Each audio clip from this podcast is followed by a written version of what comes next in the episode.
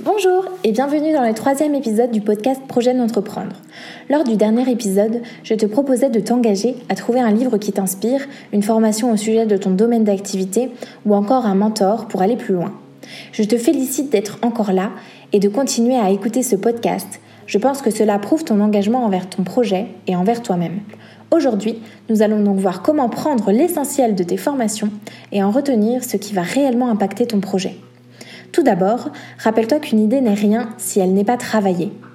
Il est donc temps de mettre en place un carnet de notes pour travailler toutes les idées que tu peux avoir lors de tes formations ou pour simplement noter tout ce qui te semblera utile à l'aboutissement de ton projet. Peut-être que prendre des notes fait déjà partie de tes habitudes et que lors de tes formations, il te paraît évident d'en prendre. Je te félicite si c'est le cas. Sinon, c'est assez simple d'y remédier. Il te suffit d'une feuille, d'un crayon ou bien, si tu aimes tout centraliser sur ton téléphone, encore plus simple, ouvre l'application Notes et commence à taper sur ton clavier ce qui te semble pertinent. C'est une habitude que tu dois prendre à chaque fois que tu lis, que tu écoutes un podcast, que tu regardes une vidéo ou encore que tu contactes quelqu'un qui te semble important. En bref, lorsque tu te formes. Ce que je vais appeler formation dans cet épisode et dans les prochains, ce seront tous les supports qui vont t'aider à t'enrichir et à te perfectionner dans ton domaine. Aussi, sais-tu que pour apprendre quelque chose, la meilleure façon est de l'enseigner? Voici donc quelques astuces pour prendre des notes efficaces et pouvoir ensuite enseigner à ton tour ce que tu as appris et ainsi encore mieux l'assimiler. Je t'invite donc premièrement à toujours prendre des notes simples lorsque tu te formes. Surtout, n'écris pas mot pour mot ce que ton formateur peut te dire, mais applique-toi à écrire des mots qui te percutent, des mots qui s'ajustent à ton projet. Tu ne dois pas oublier que ce que tu cherches, c'est certes te former, mais aussi tout ajuster à ton projet parce que tu en es l'essence. Ensuite, je te conseille d'être toujours sceptique. N'hésite pas à remettre en question ce que tu notes. La vérité pour ton formateur, aussi bon soit-il, n'est peut-être pas ta vérité. Dans mon cas, lorsque je me forme, il y a des évidences, des choses qui apparaissent vraiment comme une illumination et je sais d'avance que je vais les appliquer très vite pour faire évoluer mon projet. Mais d'autres fois, je note simplement l'idée et je me pose ensuite tout un tas de questions sur celle-ci, dont la question principale est cette idée, méthode, façon de faire est-elle cohérente avec mon projet? Tu l'auras donc compris, ce que tu assimiles, il faut que ça te ressemble, que ce soit en harmonie avec ton projet et que tu restes sur ta ligne directrice pour ne pas partir dans tous les sens. Oui, parce que même si la personne qui te forme a de super méthodes et que ce sont des choses qui fonctionnent pour elle, je te le répète, sa vérité n'est pas forcément la tienne.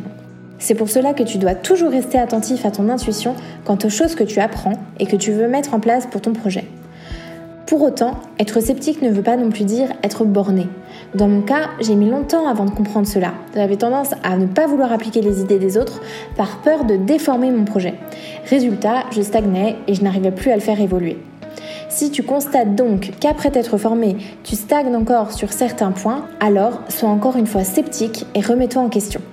Si par exemple ton formateur te donne des clés pour obtenir des clients et que tu décides que sa méthode n'est pas compatible à la tienne, dans un premier temps, je n'y vois aucun problème. Mais si tu te rends compte après un certain laps de temps que tu n'arrives toujours pas à trouver des clients, alors peut-être que ta méthode actuelle ne fonctionne pas et qu'il faut songer à t'inspirer des, quelques idées de ton formateur. Tu crois pas? Tu verras, de toute façon, au fur et à mesure du temps et des apprentissages que tu feras, tu feras de toi-même le tri de toutes ces informations, notes et idées pour créer ta méthodologie compatible avec ton projet. Et crois-moi, c'est ça qu'il faut que tu fasses. Et c'est aussi comme ça que tu vas prendre en confiance en toi. Tu sauras que ce sont tes techniques, qu'elles fonctionnent parfaitement lorsqu'elles prennent leur rythme de croisière avec ton projet. À ce stade, tu pourras vraiment te féliciter. Mais je te rassure, tu y arriveras. Je termine en te disant que tu ne dois jamais cesser de te former. Nous vivons dans un monde novateur où tout change et évolue très vite. Je ne vais pas te mentir, il va falloir que tu t'adaptes et réussisses à trouver le temps, l'énergie et l'argent nécessaires pour te former durant tout le long de ta vie d'entrepreneur, sans quoi tu te feras dépasser très vite par les nouvelles générations et par la technologie.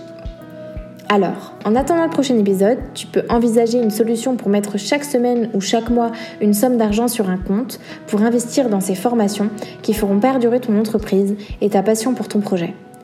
Si ce podcast t'a plu, n'hésite pas à laisser un commentaire, le partager ou encore le noter. Ça me ferait vraiment plaisir d'avoir ton retour. Merci de m'avoir écouté. Namasté